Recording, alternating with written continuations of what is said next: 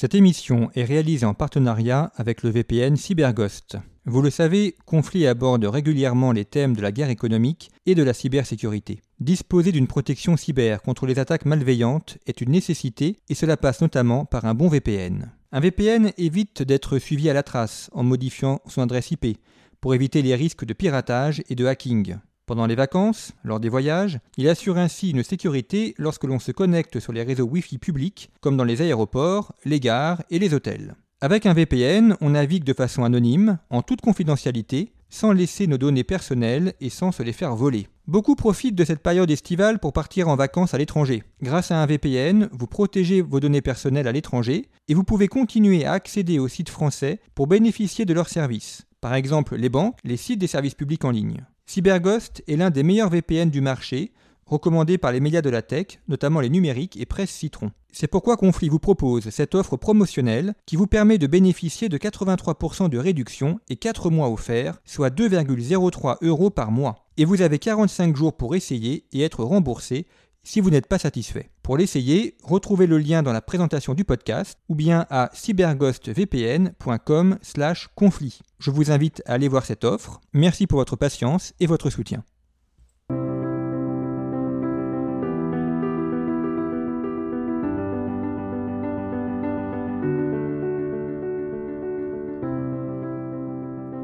L'actualité récente a montré diverses actions de mouvances écologistes à l'égard de champs, à l'égard d'installations, d'infrastructures, des actions qui ont conduit à plusieurs destructions, à des affrontements aussi entre ces mouvements écologistes et les personnes qui subissent ou qui ont subi les destructions évoquées.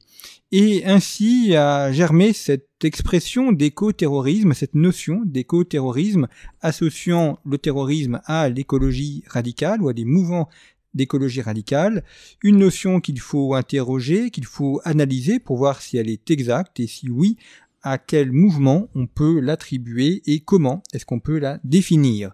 Alors pour essayer de y voir un peu plus clair sur la question d'éco-terrorisme, je reçois cette semaine Daniel Doury. Bonjour. Bonjour. Merci d'être revenu à notre micro. Vous êtes géographe, vous avez été professeur de géographie à La Rochelle, maître de conférence à l'Université de La Rochelle. Vous êtes membre du comité de rédaction de conflits et euh, auteur d'une brochure qui est parue au cahier de liberté politique qui s'intitule Écoterrorisme, point d'interrogation, comprendre et évaluer la menace. Alors c'est donc autour de ces questions que nous allons euh, essayer de réfléchir euh, aujourd'hui. Vous avez mis un point d'interrogation à écoterrorisme, ce qui signifie que le terme ne va pas de soi, même s'il est employé ou de plus en plus employé aujourd'hui. Alors on va commencer par analyser ce concept d'éco-terrorisme. Qu'est-ce que l'on entend quand on l'emploie? Qu'est-ce qu'on englobe derrière ce, mot? Bon, mais l'écoterrorisme rentre dans le champ du terrorisme en général, c'est-à-dire que euh, on a euh, pour le définir, euh, trois strates, comme l'ensemble du phénomène terroriste. Il y a la strate polémique, qui est celle par laquelle on désigne euh, un ennemi et celle que Darmanin utilise euh, abondamment et qui indigne la gauchosphère parce qu'ils disent ah non non nous on n'est pas terroristes parce qu'on est gentil et qui présente peu d'intérêt scientifique. Il y a la strate juridique qui se réfère à des phénomènes, à des faits qu'il faut qualifier. Et il y a la strate scientifique. Et la strate scientifique permet de définir le terrorisme comme une modalité de communication violente qui utilise l'identité vectorielle des victimes ou des objets, c'est-à-dire la capacité à transmettre le message, euh, les femmes, les enfants, des entreprises significatives, des monuments, des tableaux de Van Gogh, enfin des, des objets qui peuvent avoir une capacité euh, vectorielle. Euh, on ne fera pas de dégradation sur un plug anal d'art contemporain, bien évidemment. On s'attaque à, de l'art qui a une consistance esthétique. Donc tout ceci nous ramène à la question du point d'interrogation, c'est-à-dire est-ce que dans les actions de la l'environnementalisme radical sur lequel on, reviendra sans doute après, est-ce qu'il y en a qui relèvent du terrorisme Si oui, euh, à quelles conditions euh, à l'heure actuelle, on a plutôt affaire à du pré-terrorisme, même si euh, une partie de la mouvance historique des animalistes et des environnementalistes euh, nord-américains et anglais ont pratiqué des actes euh, qui relèvent du terrorisme. Et une Bomber, euh, Theodore Kaczynski, qui vient de mourir la semaine dernière, lui a pratiqué des attaques à la bombe qui sont incontestablement de caractère terroriste. Pim Fortuyn aux Pays-Bas a été assassiné par un animaliste. Euh, un, écologiste radical. Donc de temps en temps, il y a des passages à l'acte qui peuvent être meurtriers, mais on n'a pas besoin d'avoir des meurtres pour avoir du terrorisme, puisque plus de 50% des, des cas répertoriés dans la Global Terrorism Database, qui est notre base de travail, sont des attentats qui n'ont produit aucun mort. Quelle différence vous faites entre le pré-terrorisme et le terrorisme? Eh bien, il s'agit de, euh, de cette dérive qui est une dérive que l'on a bien étudiée, c'est-à-dire on peut bien comprendre ce qui se passe avec les, les écologistes parce que l'on a bien étudié les anarchistes du 19e siècle et du début du 20e siècle. C'est-à-dire la dérive illégaliste qui fait que euh, on commence par des actions qui peuvent être des vols, des petites dégradations, des euh, des, graffitis, enfin des, choses qui semblent tout à fait, euh, tout à fait anodines, mais qui engagent le groupe ou l'individu dans une dérive de rupture par rapport à la loi. Alors on a euh, ça très très clairement, même dans des débats des anarchistes, dont une partie des anarchistes du 19e siècle vont considéré qu'il fallait passer à la propagande par le fait, et la propagande par le fait, ça impliquait de l'action directe. Ce sont des termes qui ont été repris, bien sûr, par le groupuscule Action directe en France, mais qui est un terme dans le langage des anarchistes euh, classiques et qui va être repris par le Weather Underground aux États-Unis et qui va revenir avec les euh, mouvements environnementalistes comme Extinction Rébellion, comme euh, Dernière Rénovation, comme euh, Greenpeace, dans les versions les plus... Parce que Greenpeace essaye de se donner une façade respectable, source de financement obligeant, mais on a une petite frange qui s'engage dans la dérive illégaliste, de la même façon qu'avec les anarchistes, c'était une petite frange. La plupart des anarchistes étaient, sinon pacifiques, du moins ne passaient pas à l'acte de cette façon-là. Mais euh, quelques-uns, oui. Et donc on a des gens comme euh, Henri, euh, d'abord, enfin Henri, Vaillant, etc., qui vont commettre des actions plus ou moins incitées par la préfecture de police d'ailleurs. Et puis on a la bande à Bono, qui est le la fin de la dérive dans les, années euh, entre 10 et 13. Donc on a euh, dans le mouvement euh, de l'écologie radicale une mutation en cours qui est susceptible de dériver vers l'illégalisme. Ça, ce n'est pas susceptible, c'est déjà le cas, mais vers de l'illégalisme de plus en plus grave. Pourquoi? Parce que cette mouvance a euh, muté. Il y a les premiers euh, des années 70-80, le Earth Liberation Front, d'abord Earth First, Earth Liberation Front, Animal Liberation Front dans les années 80 principalement, qui font des, incendies de laboratoire, qui libèrent des animaux, ce qui est une abomination parce que ce sont des animaux malades ou en tout cas euh, en mauvais état, qui vont contaminer des animaux sauvages c'est des choses absurdes. Mais il va y avoir ça, il va y avoir euh, des attaques et des menaces contre les gens, les chercheurs qui travaillent sur des animaux, des fermes d'élevage, euh, des fourreurs, etc. Et euh, cette dérive, progressivement, va s'ancrer dans les mœurs. De la même façon, l'Earth Liberation Front, années 90, va faire des incendies euh, ou bien des choses très dangereuses pour empêcher euh, l'extraction de, bois. Euh, ils vont mettre des clous, des longs clous à l'intérieur des arbres. Hein, c'est du spiking. Et quel est l'intérêt de ça? L'intérêt de ça, c'est lorsque les bûcherons avec des scies mécaniques scient des arbres qui ont été cloués, généralement la scie se casse et le ruban a la capacité de venir contre la personne. Donc ça, c'est extrêmement dangereux. Ou même dans les scieries, lorsqu'on a scié en dehors des clous, et lorsque dans l'usine on scie, ça a donné des cas où les les appareils devenaient extrêmement dangereux pour les personnes. Donc euh, c'est un, pacifisme et une non-violence tout à fait relatifs. Mais alors il y a ce mouvement-là qui correspond à de l'environnementalisme ou à de l'animalisme, antispécisme, etc. Hein, euh, banal, c'est-à-dire pour situer les choses pour un public français, c'est schématiquement des euh, très énervés. Mais Vechter, c'est de l'écologie écologiste. C'est voilà. Et puis, euh, dans les années 2000-2010 euh, surtout, il va y avoir euh, une mutation, dans le cas français particulier, c'est pourquoi la France est un laboratoire intéressant, il va y avoir une mutation dans deux endroits. le premier, qui est trop peu étudié, mais qui commence à l'être maintenant, sont les ZAD, les zones à défendre.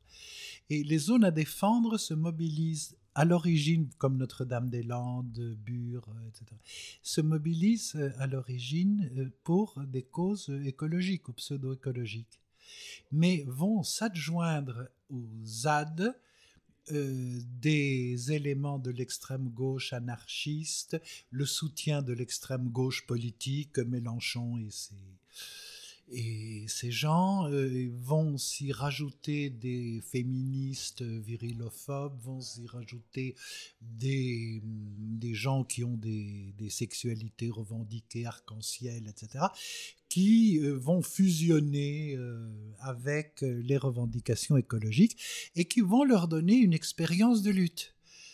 Euh, et des sources de financement, parce qu'une partie de ces mouvements euh, LGBTQRSPNL sont euh, financés par des institutions comme Soros, etc. Et donc l'écologisme radical va être financé d'une part par des, petits braquages hein, pour les petits groupes, mais ça va être financé par des, associations, des ONG plus importantes. Ça, c'est un élément de mutation important.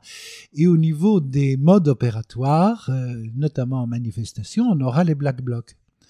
Les Black Blocs, qui est de l'extrême gauche autonome, anarchiste, antifasciste, d'opérette, ce genre de, gens, euh, ont une technique extrêmement efficace de lutte urbaine. Et euh, ils vont parasiter des mobilisations. Ça s'est vu très, très clairement à Rennes, à Nantes, dans l'ouest de la France, on a des, bons exemples de ça. Et euh, donc les écolos vont apprendre à se battre dans euh, le terrain urbain. Euh, donc ils vont occuper les ZAD et ils vont apprendre à se battre en terrain. Et ils vont développer une réflexion qui met en question progressivement l'usage de la violence. Vous évoquez les black box dans l'ouest de la France. C'est intéressant d'un point de vue géographique on aurait plutôt attendu ça euh, du sud de, du sud de la France, euh, le Languedoc, euh, enfin le, Midi rouge, qui était plutôt revendicatif, qui a une tradition de mouvements revendicatifs parfois violents. Or, ça ne s'est pas implanté dans cette région-là, ça s'est implanté ailleurs. comment est-ce que vous expliquez cette différence d'implantation géographique? Ah, moi, je pense que le fond Cato est, est, un élément d'explication. Le, le, les Black Blocs viennent d'Allemagne. Hein. C'est une technique qui vient des, squatters allemands. Et ça a été récupéré d'une part en Italie un petit peu, et euh, ça a été récupéré. Alors, moi, je, pense, mais il faudrait faire une enquête, c'est une supposition, c'est une hypothèse. Hein. Je pense que euh, le, type d'organisation de, des sociétés dans lesquelles les Black Blocs, pour autant qu'ils soient... Euh, natifs, hein, implantés et ayant, ayant, germé sur place, je pense que ça vient d'une radicalisation de milieux qui sont peut-être passés par le scoutisme. Il faudrait analyser ça. Mm. C'est une chose que nous n'avons pas dans le dans le Midi, euh, mais que l'on a en Italie. Mouvement euh, euh, catholique de gauche ou démocrate chrétien Oui. Qui aurait, qui aurait muté.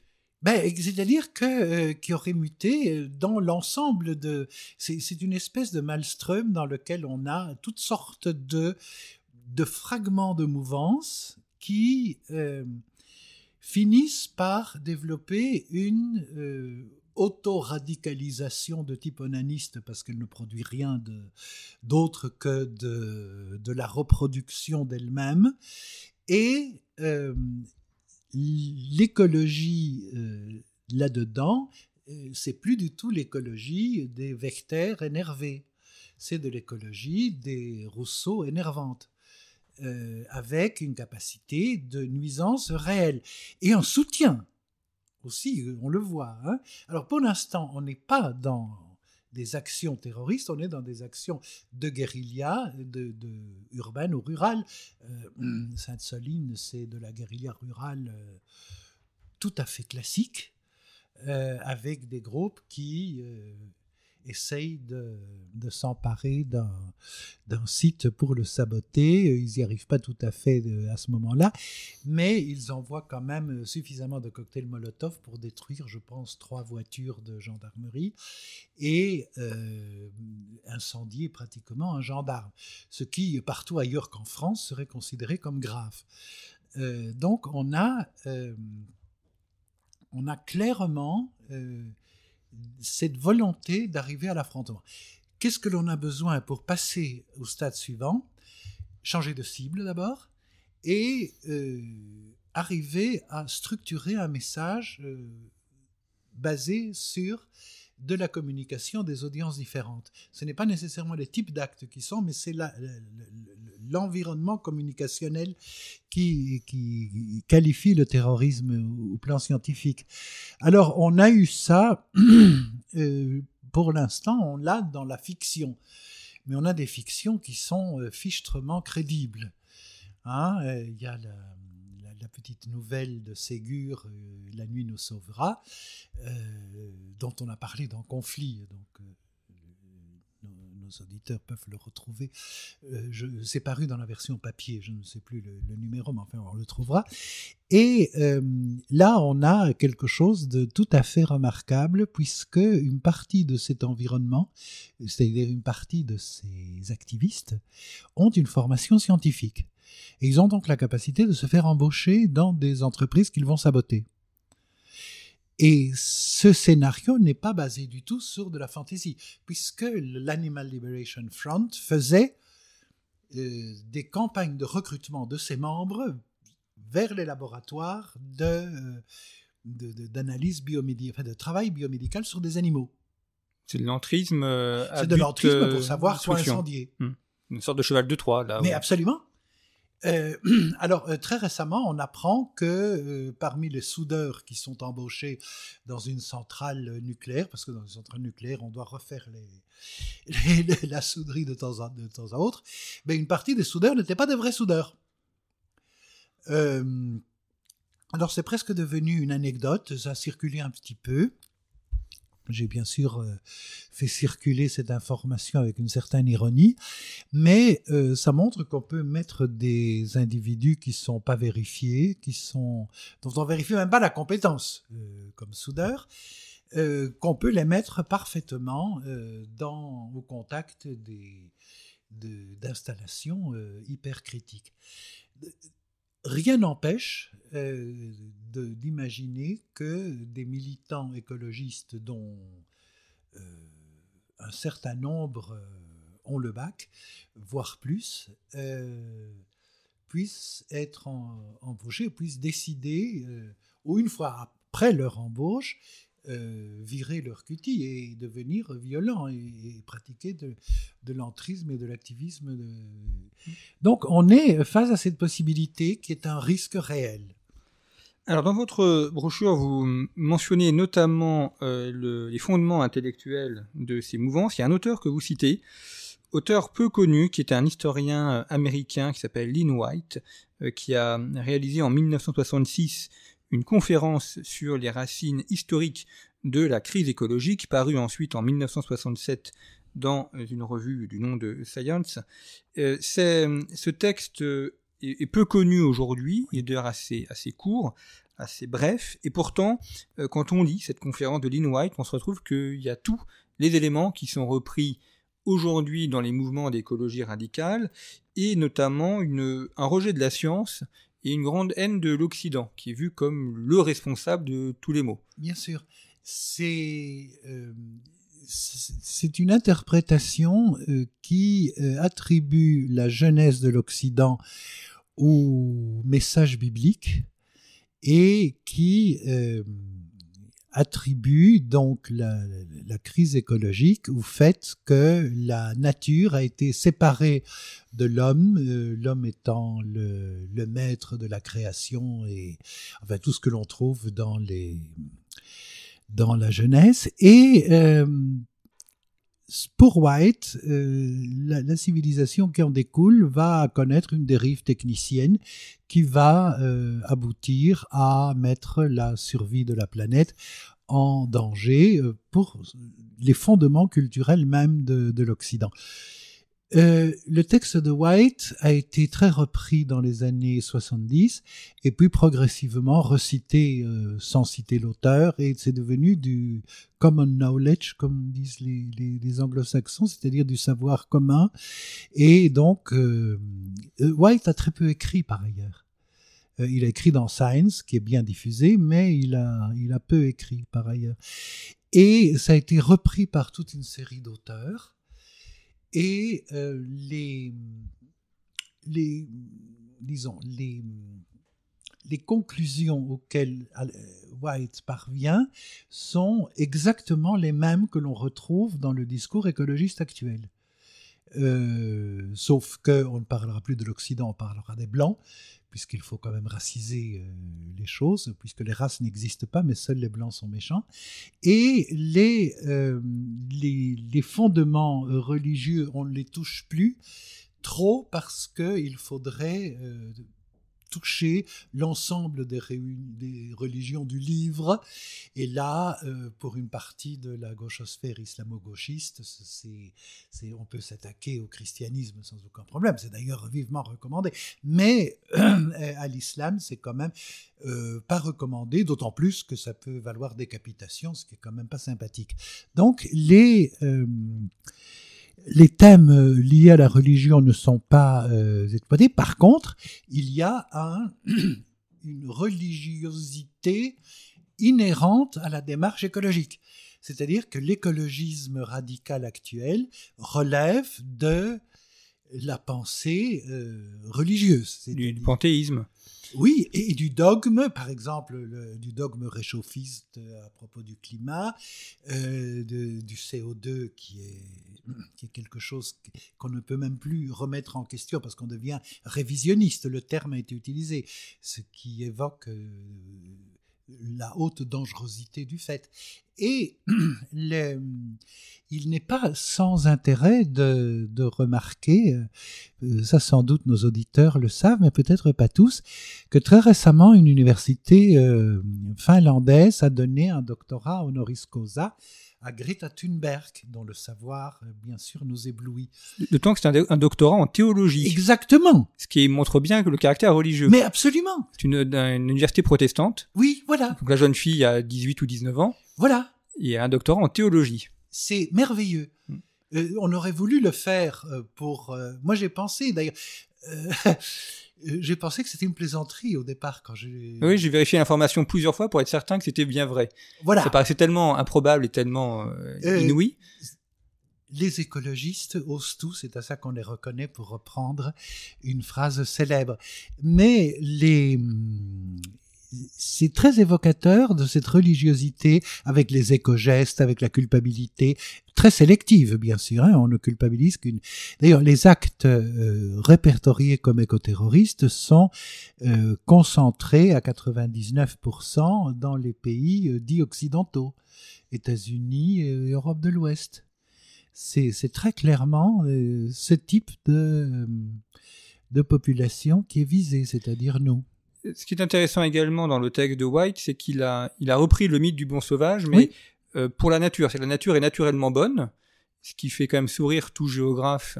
enfin, dès qu'on a fait de géographie, on sait quand même très bien comment, euh, ne serait-ce que le territoire français a été aménagé. Et, donc la nature est bonne, euh, elle n'est pas du tout dangereuse, les, microbes, les virus n'existent pas, les, loups n'existent pas, et, l'homme serait celui qui l'aurait euh, immanquablement abîmé. La notion d'aménagement du territoire, de valorisation du territoire est complètement évacuée. Ah mais c'est ça va dans la ligne euh, du, de la pensée biblique. Euh, la pensée biblique, euh, enfin, le, le, judaïsme et le christianisme qui sont liés là-dedans, euh, ont une eschatologie qui nous ramène au moment où le loup et l'agneau vivront ensemble, où le, lion et l'agneau. il y a des animaux qui, normalement. Le lion et l'agneau. C'est le lion et l'agneau, hein. C'est. Et. Bon, on sait que ça ne marche pas euh, même dans les zones sensibles en France. Euh, mais cette, idée est sous-jacente, c'est-à-dire que à l'origine, il y a euh, un univers bon, il y a une chute, puis a un temps fléché, qui est le temps de la rédemption pour ceux qui y croient, la venue du Messie, etc. Et puis il y a à la fin des temps la réconciliation des, euh, du loup et de non du lion et de l'agneau et euh, l'écologie euh, se nourrit de ça, de, cette vision profondément religieuse et ce qui rend d'autant plus possible le, passage à l'acte ou la dérive euh, de type euh, violent. Parce que euh, on est profondément dans le camp du bien et on est profondément dans le camp de l'urgence. On a vendu d'une part l'idée de l'urgence climatique, ça c'est un élément de langage qui a été formaté au niveau de la presse, l'urgence climatique, il suffit d'écouter les radios de service public, on a systématiquement l'urgence climatique. En quoi c'est urgent, c'est un, autre problème, mais l'urgence climatique. Et il y a des gens qui sont vraiment perturbés. C'est-à-dire qu'ils considèrent qu'on va mourir dans des souffrances épouvantables, on est en train de saccager, ce qui n'est d'ailleurs pas faux si on considère le plastique ou des choses réelles, euh, ou l'extinction des espèces, mais disons le, CO2, euh, non. Mais euh, ce n'est pas l'effet qui importe, c'est la façon dont les faits sont traités et les faits sont traités, euh, dans ce cas-ci, d'une manière euh, anxiogène, avec des, euh, des, personnes qui, sont, qui souffrent vraiment de névrose de, caractère obsessionnel sur ces thèmes. donc, l'élément religieux d'une part, l'élément d'urgence de l'autre, le fait d'être profondément dans le bien, peut euh, faciliter, euh, tout comme euh, l'anarchisme avait une vision d'une société sans maître, d'une société finale à la fin des, après une espèce de révolution floue, on peut imaginer d'avoir une société sans classe, sans sans dominant, euh, et ici sans destruction de la nature. Alors il y a un concept que vous mentionnez, et je voudrais revenir dessus, c'est la notion de, développement durable. Hmm. Là, c'est un concept qui, qui, est dans tous les programmes de géographie. Enfin, malheureusement, on ne fait plus de géographie. On fait plus de géographie. Au collège et au lycée, on fait autre chose qu'on appelle géographie, mais ça n'a rien à voir avec de la géographie. Euh, j'ai eu la chance quand j'étais en, en, Cagne d'avoir de la vraie géographie avec l'étude de cartes au 1 50 millième, où là on, comprend effectivement comment les territoires ont été aménagés. critique, donc ça c'est c'est pas trop recommandé. Non, ça le, le, scepticisme scientifique est quand même la, base du cartésianisme, mais enfin. Mais euh, c'est d'ailleurs quelque chose d'hallucinant que euh, les climatologues euh, du système, parce que tous ne le sont pas, mais en tout cas euh, les membres de l'industrie réchauffiste, nous présentent la science comme étant le produit d'un consensus. Ça n'a jamais été le cas. La science est toujours le produit d'une discussion d'hypothèses et d'essayer de falsifier l'hypothèse du voisin qui est un collègue euh, que l'on n'aime pas forcément et euh, dont on essaye de scier la branche en, par des méthodes qui sont reconnues par tout le monde comme étant les bonnes. Euh, donc le consensus est, quelque chose qui relève certes de la théologie, on est d'accord sur le fait que la Trinité, ils sont trois, mais le consensus. bon.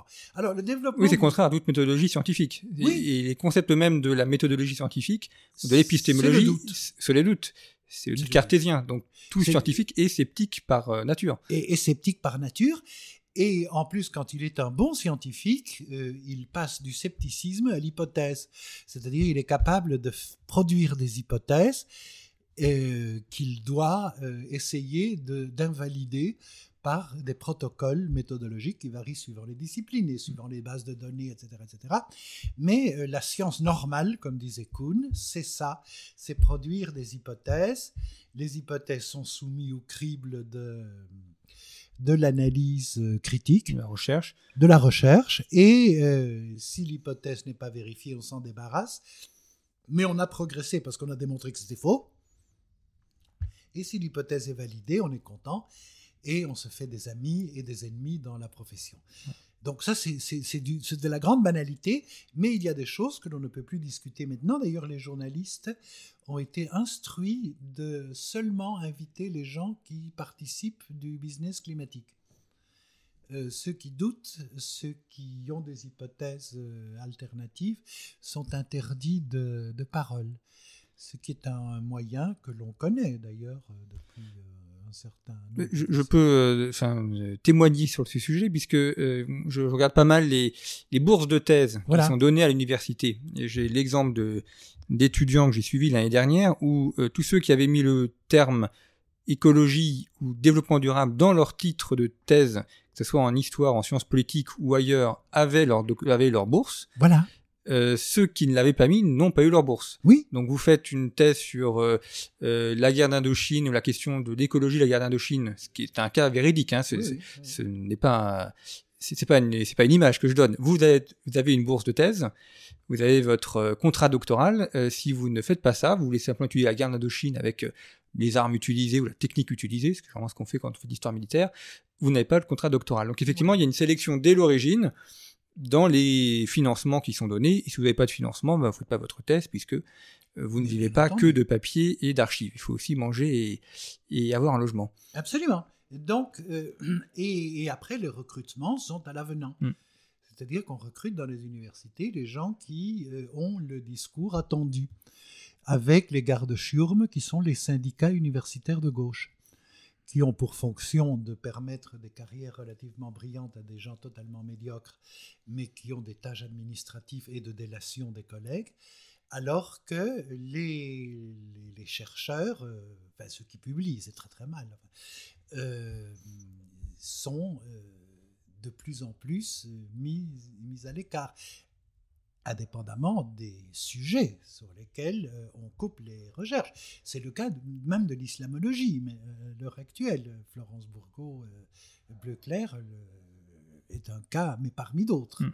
Avec hier, nous avons réalisé un entretien pour avec Conflit, donc Voilà. vous pouvez le retrouver sur le, le site internet de Conflit.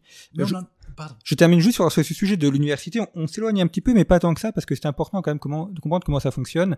Un, ami universitaire m'a envoyé il y a donc trois jours avant qu'on enregistre cet entretien euh, des, prix de bourse qui ont été donnés. C'est un centre qui travaille sur le, Moyen-Orient, et donc il y a différents titres de bourse qui ont été donnés. Euh, pardon, des prix donnés à des doctorats pardon qui ont été Mhm. soutenus.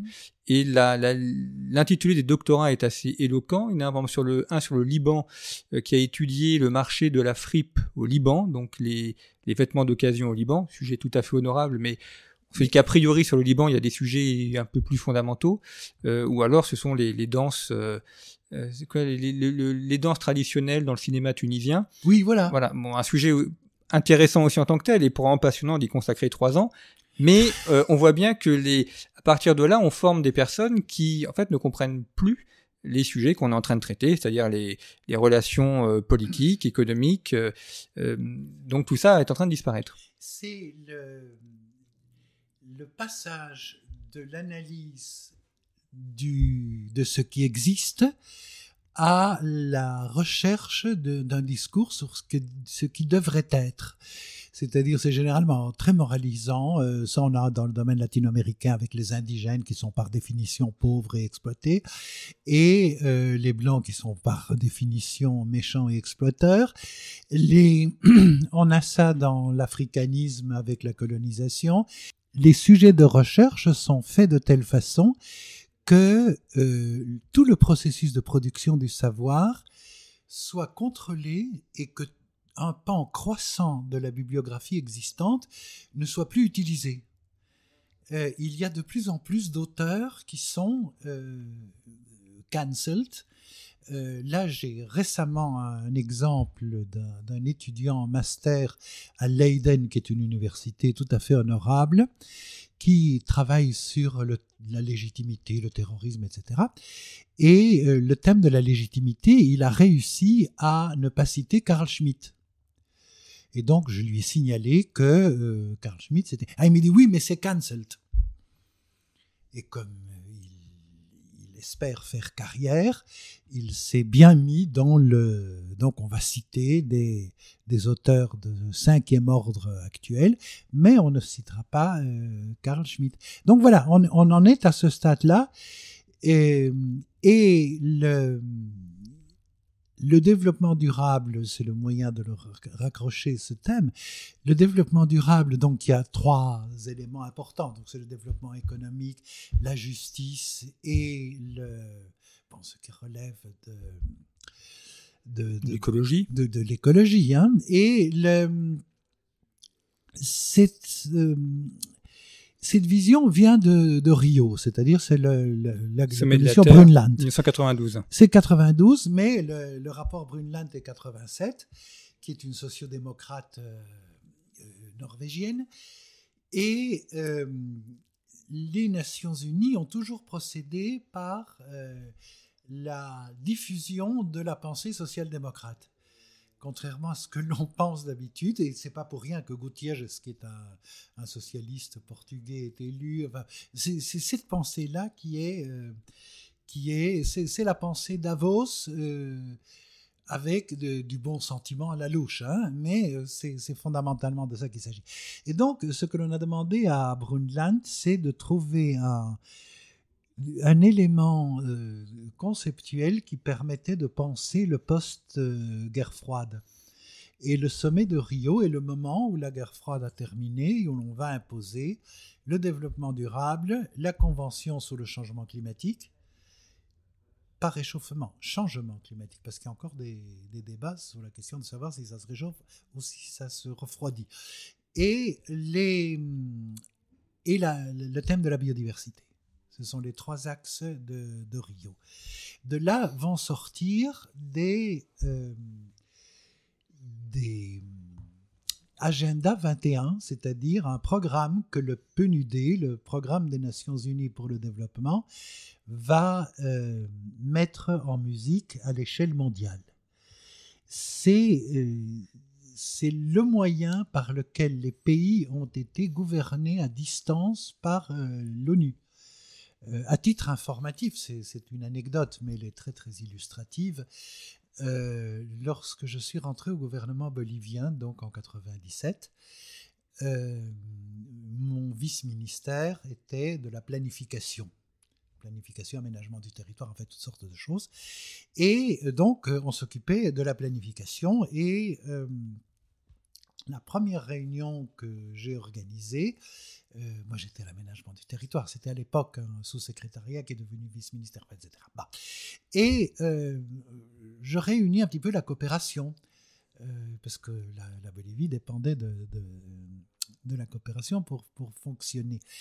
Euh, au niveau du budget. Et euh, la représentante du PNUD nous dit, mais vous n'avez pas besoin de planifier, puisqu'il y a l'agenda 21, voici le, cahier. Ce que vous devez faire, c'est faire des réunions de façon à remplir l'agenda 21, dont vous avez le format ici, et ne pas vous en écarter, parce que sinon, vous n'aurez pas de financement du BID.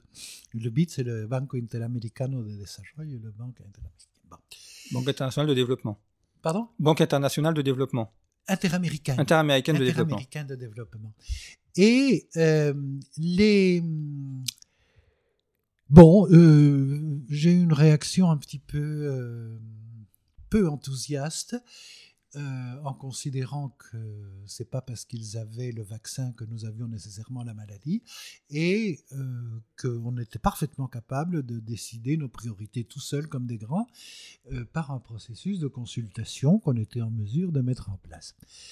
Et on a eu des très sérieuses difficultés à le mettre en œuvre parce que le BID voulait. Alors, on est le premier pays au monde qui avait un ministère du développement durable à un moment où personne ne savait ce que c'était. Donc on a mis l'aménagement du territoire, on a mis la planification, on a mis la biodiversité, on a mis toutes sortes de choses classiques, mais euh, sans capacité. Enfin, on a fait le plan d'usage du sol, ça j'ai fait pour l'Amazonie, et euh, on considérait que euh, ça avait un sens. bien entendu, le développement durable, tout développement est par définition exponentiel et par définition, il n'est pas durable sur une planète finie. Ça va de soi. Donc, sous-jacent, il y a l'idée du, du fait qu'il faut produire davantage, sans doute mieux, sans doute autrement, etc. Mais quand même, dès le moment où on ne touche pas le sujet qui fâche, qui est l'accroissement de la population, on est face à une impasse. Et c'est le thème de la population que l'on ne peut pas traiter dans les instances onusiennes. Mm. Ou si on le traite, on le traite par l'intermédiaire du programme des Nations Unies pour la population, qui euh, nous fait des bilans, faux d'ailleurs, puisque beaucoup de pays n'ont pas de recensement du tout. oui, donc on n'en sait rien, quoi, la population d'un pays. C'est du... Euh, comme disent les fonctionnaires de, de, de cet organisme-là, c'est du informed guess c'est de la, de, la divination informée. Mm. Euh, alors, euh, la Mauritanie, euh, qui est un exemple auquel j'ai un petit peu participé dans des temps préhistoriques, comment on procédait? On procédait par image aérienne et on comptait les tentes et on décidait que dans les tentes, il y avait huit personnes. Voilà. Et on, multipliait mm. les tentes par huit. Alors ce que vous expliquez, puisque euh, donc vous êtes bolivien et vous avez été euh, vice-ministre de l'aménagement du territoire en Bolivie, c'est que, euh, et là vous montrez également dans la brochure, c'est qu'on en arrive à un gouvernement mondial, puisque la question écologique étant un problème mondial, ce qui est vrai, enfin, le oui. de base est vrai. Et le climat était construit pour ça. Et le climat, voilà. Et donc, ça ne peut se résoudre qu'au niveau mondial, donc il faut supprimer les gouvernements locaux en leur imposant des programmes mondiaux où, comme vous l'avez expliqué, euh, on obéit ou on n'a pas les financements. Voilà, c'est pas les supprimer, c'est les utiliser euh, par le, mécanisme de l'indirect rule euh, anglo-saxonne, c'est-à-dire que les gouvernements sont chargés d'exécuter les ordres des instances transnationales. voilà, mais ça, on ne l'a pas que dans les pays en voie de développement. Certains euh, signaux très clairs nous montrent que des pays très proches de nous sont dans une situation semblable. Et ce que vous montrez aussi, enfin, ce que vous ne pas dans la brochure, mais ce que vous évoquez aussi, c'est le fait que euh, les, ONG, par exemple, ou certaines ONG, mmh. quand elles font, de, quand elles apportent une aide, elles vont le faire si on respecte euh, des programmes de développement durable. On, là, je me rappelle avoir échangé avec des hauts responsables d'ONG qui expliquaient qu'en Afrique, il fallait faire des panneaux solaires et euh, de l'éolienne, euh, qui ne me semblaient pas les problèmes prioritaires euh, de la zone du Sahel. J'aurais plutôt imaginé la lutte contre certaines maladies ou la malnutrition, mais ou la discrimination contre les homosexuels aussi. Euh, oui, donc sinon, effectivement, on n'a pas, enfin, en tout cas, ne subventionne pas. Voilà, mais absolument, puisque les ONG sont tenues par leur source de financement, c'est-à-dire euh, ils demandent aux gens de faire des dons. Alors euh, il y a la structure Soros qui s'autofinance, mais des ONG comme Greenpeace, des ONG euh, comme Médecins sans frontières, etc., tout fonctionne sur des dons. Donc ils sont obligés de produire des résultats qui vont dans le sens de ce que les donateurs, attendent. Et si les donateurs donnent à ce type d'organisation, c'est parce qu'ils en attendent non seulement des pratiques conformes, mais un discours hmm. conforme. Et donc on est aussi dans, enfin comme d'ailleurs tout mouvement euh, syndical ou associatif, dans une logique de carrière. Le militantisme devient une forme de carriérisme. Absolument. C'est l'ONG. Les ONG sont des, lieux dans lesquels on fait des passerelles aller-retour. Euh, alors, dans le cas français, c'est particulièrement intéressant. Euh, il suffit de prendre le, parcours de Cécile Duflot, euh, qui passe du parti d'écologie les, Verts à Oxfam. Jadot passe de Greenpeace à élu a élu. Mm. Euh, donc les, passerelles euh, et ces, ces groupes-là euh, font du lobbying extrêmement percutant et permanent, par exemple au Parlement européen. Ils n'arrêtent pas d'organiser des événements. là, j'y étais hier, j'ai vu deux événements qui étaient organisés par des, des, des entités de ce genre-là. Mm. Euh, donc il y a une sensibilisation politique, il y a une sensibilisation économique. Donc voilà, les, thèmes sont, euh, sont distribués, formatés. Vous évoquiez les mouvements d'extrême gauche années 60-70 en début d'émission. Là aussi, on voit un changement puisque jusqu'aux années 1990-2000, le, le schéma classique d'ascenseur social, c'était euh, militant euh, syndicat lycéen, militant puis syndicat et étudiant, et puis après euh, euh, haut fonctionnaire du Parti socialiste ou du Parti communiste avec des postes de député ou de ministre. du fait d'ailleurs de la disparition de ces partis, y a, les débouchés maintenant ont disparu, et on est vers d'autres postes mouvements, alors effectivement qui va être davantage entre le parti et l'associatif. C'est ça, et on, on, le voit avec le débouché une, UNEF. Euh, L'UNEF, qui est à la fois une machine à faire des sous et une école de cadre pendant très longtemps du PS, puisque c'est là où on apprenait à maquiller les comptes, enfin bon, des tas de choses, et à développer des pratiques strauss-kahniennes. Donc, les euh, l'UNEF, maintenant, que deviennent les, euh, que deviennent les militants de l'UNEF avec la gauche en, en upésitude? Euh, ben, on les trouve dans les ONG, on les trouve dans les associations, effectivement.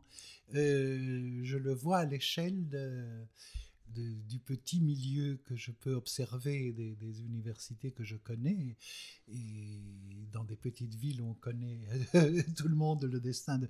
et effectivement on a des parcours militants qui sont totalement différents alors on ne fait pas carrière dans les ZAD par contre donc il est nécessaire de trouver des euh, des, débouchés euh, associatifs, euh, rentables, et euh, pour ça, les financements ne manquent pas.